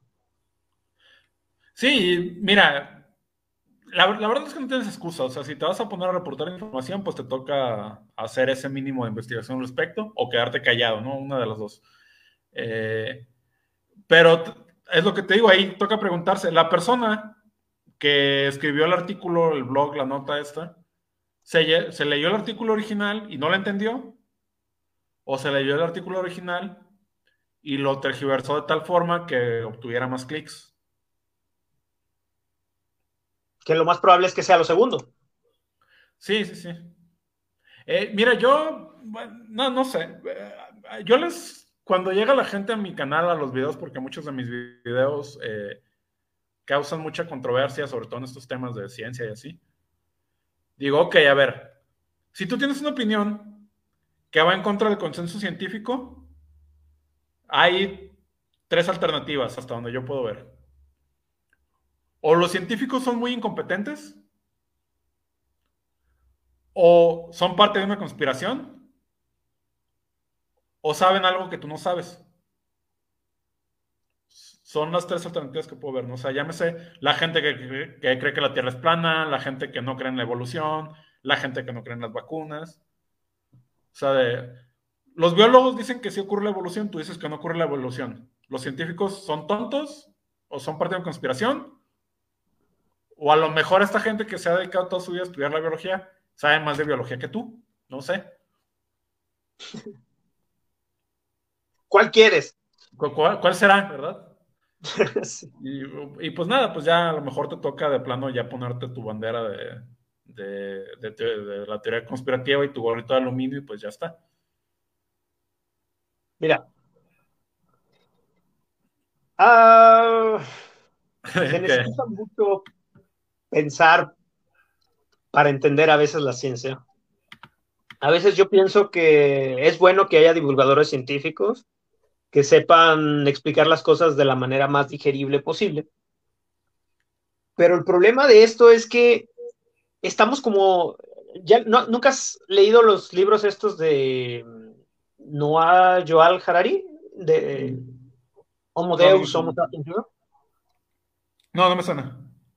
Ok. Él habla de la modernidad líquida, ¿no? La gente quiere todo rápido. La gente quiere el placer inmediato, quiere que te estén divirtiendo todo el tiempo, que te mantengas distraído todo el tiempo, si no se emputa. Y ahora con las redes sociales tienes que una persona no se va a poner a ver un video de 10 minutos, de 20 minutos explicando un tema. Quiere algo que sea rápido, que entienda las cosas digeridas y sin tener que pensar mucho, sin tener que pensar demasiado. Entonces, que se metan a leer un artículo científico es casi imposible. Y tú lo ves porque, por ejemplo, en TikTok, toda la mayoría de los videos duran 5 segundos, 10 segundos, 15 segundos y pasa el que sigue, el que sigue, el que sigue, el que sigue. Y entonces es como a veces demasiado pedir que las personas se pongan a leer y se quedan simplemente con los puntos encabezados.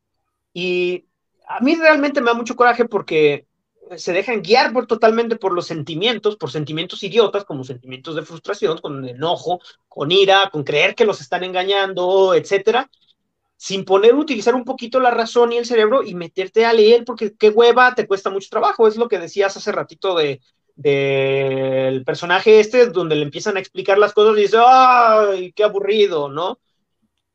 Y es perfectamente lo que trata de reflejar esta, esta película. De que las personas están idiotizadas en los medios de comunicación y no quieren cambiarlo o no pueden cambiarlo o las dos cosas. Sí, totalmente. Y yo, este, mira, no, no, no creo que haya una panacea, no creo que haya una solución mágica a esto. Pero sí creo que una forma de atenuar o combatir este fenómeno de, de las pseudociencias, de toda esta reticencia hacia la ciencia y eso, sería explicarle a los niños desde chiquitos cómo funciona la ciencia, ¿no? O sea, cuando, cómo distingues lo que es ciencia de lo que no es ciencia, o sea, lo, lo que se llama el problema de la demarcación o los criterios de la demarcación. Entonces, digo, no sé si te tocó a ti, pero yo cuando era niño, mis libros de biología, mis libros de geografía te decían cosas como, los dinosaurios se extinguieron hace 65 millones de años. ¡Pum! ¿No? Ya está. Y pues en los exámenes, ¿hace cuántos años se extinguieron los dinosaurios? Y yo creo que para el niño sería más interesante y más atractivo y más útil Ok, los científicos dicen que los dinosaurios que hubo una extinción masiva hace 65 millones de años, causada por un meteorito. ¿En qué se basan para decir esto? Ah, ok, no, pues hay un cráter y las capas del cráter son consistentes con el tipo de radiación que, que producen los meteoritos y bla, bla, bla, bla, bla, ¿no? Entonces ya no, me, no me digas lo que los científicos saben, ¿saben? Dime cómo llegaron a esa conclusión. Y no tiene por qué ser aburrido. Para mí es muy chido esa labor detectivesca de. O quiero probar esta hipótesis, pero no sé cómo. Y luego a los científicos se les prende el foco y se les ocurre un experimento muy bueno para probar su hipótesis. Y ese tipo de, de educación creo que hace falta. O sea, porque la gente cree que, bueno, pues el astrónomo tiene una opinión y yo tengo una opinión, ¿no? Y ya está. O sea, y es como, no, el, asteroide está ahí, el, meteorito está ahí, o sea, tú creas en él o no, da lo mismo. Hay una frase de Asimov que es, y voy a parafrasear, es algo como, eh, existe una cepa de antiintelectualismo que siempre ha permeado la vida política en los Estados Unidos, nutrida por la falsa noción de que democracia significa que mi ignorancia es igual que tu conocimiento.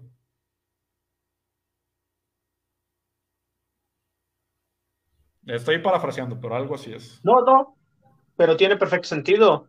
Fíjate que muy tristemente tuve la oportunidad de platicar con un niño hace días, eh, un niño norteamericano, y me di cuenta de lo mal que está la educación en Estados Unidos. Porque las cosas de las que intenté hablar con él fueron imposibles realmente toda su plática se terminaba yendo a los autos, al dinero, a las cosas capitalistas norteamericanas. Omar, ¿Y tengo que marcarle al DIF o algo así porque estás hablando con niños en internet. No, no, no. Es este una persona que vino de Estados Unidos y me ah, visto. Sí, no, no, no, para nada, no. Ahorita, ahorita te van a tocar a tu puerta, Omar. ¿no? sí van, a llegar. Sí, sí, eh, Gate o algo así.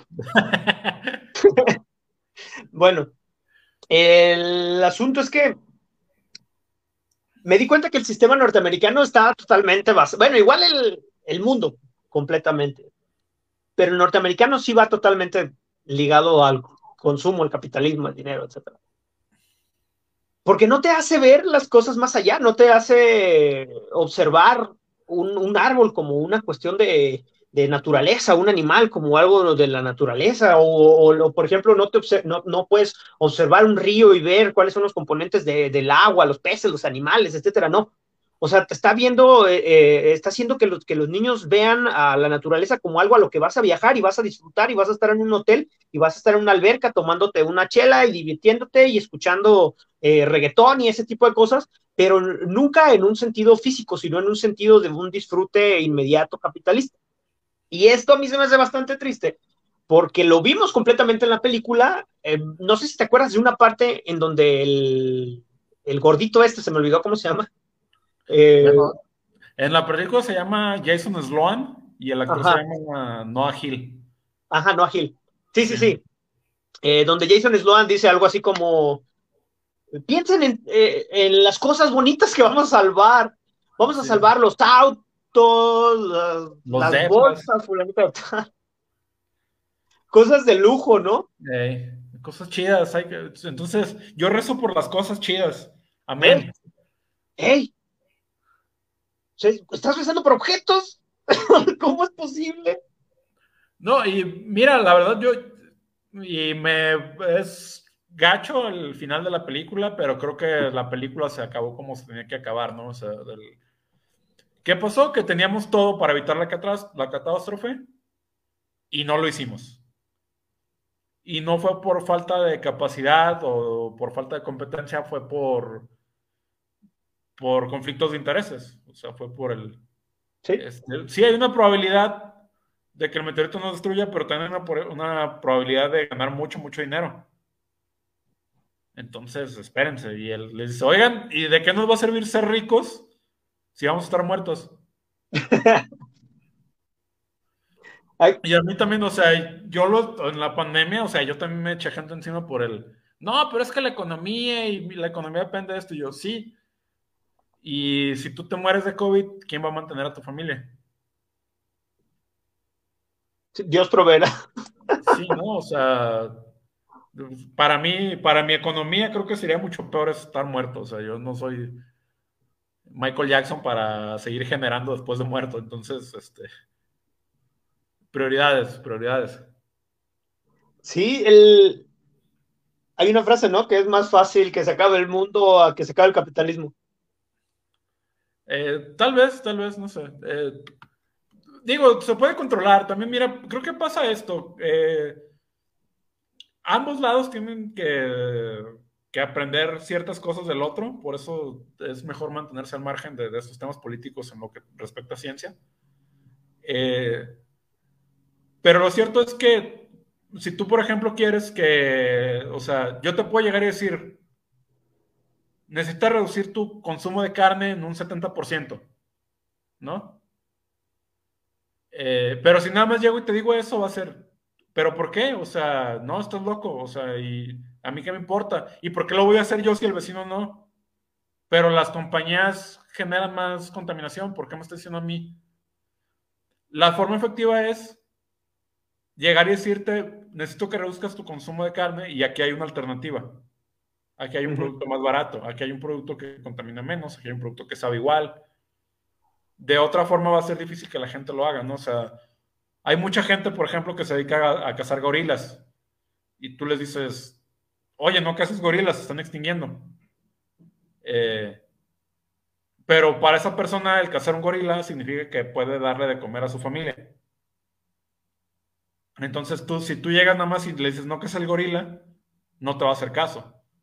Si le dices, no cases ese gorila, mejor trabaja en esta otra cosa, pues entonces sí puede que te haga caso. Sí, si le das una, alternativa tal cual. Sí, claro. Oye, por ejemplo, eh, ¿has escuchado hablar de la carne artificial de laboratorio? Sí. ¿Lo ves viable a corto plazo? No sé a qué te refieres con corto plazo, pero pues sí es una realidad. O sea, eso. Mm, no, no sé, no he visto bien los números para saber si, por ejemplo, eh, lo que pasa es, hay unas que se llaman, por ejemplo, ahorita Beyond Meat, que se hicieron para emular la carne de res así de una forma que ya resulta indiscernible. No tienen soya, son creo que proteína de chícharo y granada y muchas cosas. Y si tú comes Beyond Meat, es como comer carne de res. Eh, pero evidentemente no tiene la misma química que la carne de res, para bien y para mal. Eh, pero no sé si sea más barato y más eficiente en términos económicos producir esta Beyond Meat que producir carne en el laboratorio. Pero eh, yo me refería a la que es carne. Sí, sí, sí. Carne sí, hecha no sé cómo madres, sí. sí, sí, sí. Puede ser, sí, sí. Eh, y digo, esa carne en principio no debería deforestar y no se echa pedos. Entonces, los pedos de las vacas suena muy chistoso, pero los pedos de la vaca eh, creo que son responsables del 40% del efecto invernadero. Sí, además de la deforestación y el agua que necesita, todo eso. Sí, sí, sí, y que pues luego donde tienes a las vacas, pues las vacas hacen caca y luego las vacas contaminan los ríos y bueno. Sí, entre otras cosas.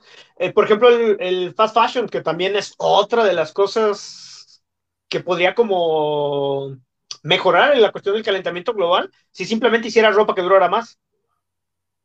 O sí, o como consumidor decir, oye, no, pues, o sea, si tengo 10 playeras, eh, pues cuando se me rompa una, pues voy y me compro otra. No, Pero no preocuparte con el, no, pues es que ¿por qué me voy a ir a la fiesta con la misma playera si ya me la vieron? No, o sea, pues ya es, tan, simple como eso, o sea, comprarte ropa más buena y ropa que te va a durar, o sea, ¿qué importa traer el mismo par, de pantalones cuatro años? O sea. ¿Y has visto los documentales de David Attenborough? No, sí sé quién es David Attenborough, pero no, no los he visto. Ey, están muy buenos. Están en Netflix. Tiene, creo que dos. Ahorita no recuerdo el nombre de ninguno, pero sí te los recomiendo muy cabrón porque él mismo aborda todo este tema y da alternativas. Y siempre están los mismos. Sí, el contraargumento diario es, pero la economía, piensa en economía, ¿no? O sea, porque tú dices, eh, y es una falacia, o sea, que si yo te digo, hey, tienes tus 10 playeras, quédatelas hasta que se te rompa una, hasta que tengas necesidad de comprarte otra. No, pero es que la economía depende de que yo vaya y me compre otra playera. Cuando yo me compro otra playera, le llega dinero a la empresa, la empresa contrata gente, ¿no? O sea, y dices, no, porque esos 200 pesos que te cuesta la playera, a lo mejor puedes ir al cine o puedes este, comprar más comida o, los agarras para viajar, o sea, le va a afectar a la economía de la gente que produce fast fashion. Y el buscar alternativas para tener vehículos que no dependen del combustible fósil le va a afectar a la economía de la gente que se dedica a explotar el combustible fósil. pero yo igual voy a necesitar moverme. O sea, es cierto que si yo me llevo la bici al trabajo estoy gastando menos que si fuera a comprarme gasolina, pero yo igual necesito llegar al trabajo. Y ese dinero que no me gasté en la gasolina me lo puedo gastar en otra cosa. Es, es una mentira eso de que la economía se va a acabar o si dejamos de gastar en una cosa, la gente va a gastar en otra. Sí, siempre va, va a haber un, una alternativa. Aparte, qué pendejada eso de, de, la inflación, ¿no? Porque si tú estás subiendo el precio de las, de las cosas para que no se genere escasez,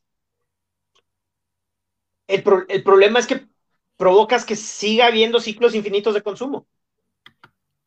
Entonces, para mí lo más sencillo sería que pusieras un límite a las personas más ricas. Si tú pusieras un límite a las personas más ricas, entonces no habría tanto acaparamiento, porque entonces no tendrías un Walmart en cada pinche país y dejarías que las personas pudieran poner sus tienditas en diferentes lugares y que no dependiera, no, este, no hubiera una mega transnacional que tenga más dinero que todo un país completo, porque creo que alguna vez ya lo he mencionado antes, de que el, cuando un país o una economía crece por cuestiones del Producto Interno Bruto, las personas piensan, ah, es que México subió un 4%, no, perdón, un 2% en su, en su economía. Eso significa que somos 2% más ricos. No, güey. Eso significa que a lo mejor Carlos, Slim ganó otro billón de pesos porque él es el que tiene la mayoría del dinero en México, ¿no? Entonces no necesariamente significa que la gente sea más rica, pero sí significa que el billonario en turno o el multimillonario en turno es mucho más rico. Sí, digo, el, el indicador debería ser lo opuesto, ¿no? De cómo vive la persona más pobre. Uh -huh. El bienestar. Sí, sí, sí. O sea, el, el, ciudadano más pobre tiene acceso a educación, tiene acceso a servicios médicos y así, entonces sí, ya, o sea, ese debería ser el estándar, pero bueno. No lo es. Pues no, y, no lo es. Pues nada, o sea, ya yo digo, la película me gustó mucho, ojalá se... Mira, no soy muy optimista al respecto, pero ojalá de las millones de personas que hemos visto la película, alguien la haya visto y haya dicho, ¿no seré yo de estos que están negándose a ver hacia arriba? Ojalá haya una persona allá afuera que, que se haya cuestionado sus puntos de vista. Sí, sí, sí. O sea, y que no crean que no se claven con el meteorito, es este aprendan lo que es la revisión por pares, aprendan lo que es pasar una hipótesis, este, y aprendan a, eh, a buscar las fuentes originales. Y digo, yo no me voy a poner en mi torre de marfil de, de que no sigas el entretenimiento, de que, digo, yo veo películas de superhéroes y leo ficción y así, pues, o sea, pero, pero, ¿por qué no puedes hacer las dos cosas, no? Obviamente puedes hacer las dos cosas. Sí, o sea, si te interesa mucho, si Kim Kardashian se compró un perrito nuevo, está perfecto, pero también no dejes que eso te distraiga del calentamiento global y el COVID y estas otras cuestiones, ¿verdad? Que nos deberían importar a todos. Sí, es cierto. Este, pues, Cthulhu ya pasamos de una hora, llevamos una hora y media y el tema tiene un chingo de tela de dónde cortar. Sí, sí. Pero, no, bueno, si quieres lo dejamos eh, y pues nada, ya que la gente se, se forme, su, que la vean y se formen su opinión, ¿no? Sí, pero fíjate que sí es interesante. ¿Cuál es tu... Y creo que... Así es, de forma corta, ¿qué te llevas tú de la película? de forma breve. Perdón, otra vez. ¿Qué sería así como la moraleja de la película o de forma breve, qué te llevas tú de esa película o por qué es relevante verla? Híjole, güey. Es una gran película. Yo creo que no solo como cuestión de, de entretenimiento, o sea, es, es, muy divertida, es muy chistosa, es ácida en, ciertos, en ciertos modos. O sea, como entretenimiento está perfecta, pero tienes que darle un análisis increíble de cuestionarnos nosotros como humanidad en dónde estamos parados, qué es lo que estamos haciendo, sí transpolarlo al calentamiento global, sí transpolarlo a la cuestión del COVID y darnos cuenta de que tenemos nuestros propios sesgos, tenemos nuestra propia forma de ver las cosas y que eso nos está provocando que tal como la cuestión del meteorito, cuando queramos hacer algo, realmente ya va a ser demasiado tarde o que simplemente le damos tanto poder a la gente estúpida o le damos tanto poder a los empresarios que ponemos en ellos eh, la solución a problemas que deberían de ser de todos, ¿no? Todos deberíamos de involucrarnos de alguna manera y, y pues no sé, yo pienso que sí, eso que dijiste está perfecto, que nosotros pudiéramos ser autocríticos y decir, soy yo de esos, porque es muy fácil como señalar, apuntar con el dedo, pero nunca darte cuenta que tú también eres parte de eso. ¿Y tú qué piensas? Eh, mira, yo pienso también, o sea, que la película realmente la lectura más superficial es que sobre un meteorito, la lectura, el subtexto es que la película se trata sobre la época en la que vivimos y sobre la aprehensión que hay a escuchar a los científicos. Eh, y pues nada, o sea, yo le diría a la gente que vivimos en la época de la información y pues infórmense. O sea, si, si tu idea va en contra del consenso científico, pues pregúntate si es porque hay una conspiración, porque los científicos son incompetentes o porque los científicos saben algo que tú no sabes. Y si los científicos saben algo que tú no sabes, pues búscalo y así lo vas a saber tú. O sea, en resumen, miren hacia arriba. Esa es mi la moraleja de la película. Miren hacia arriba. Háganle caso a sus científicos. Sí.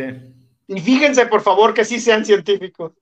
Sí, sí, sí, también. Que no sean falsos científicos.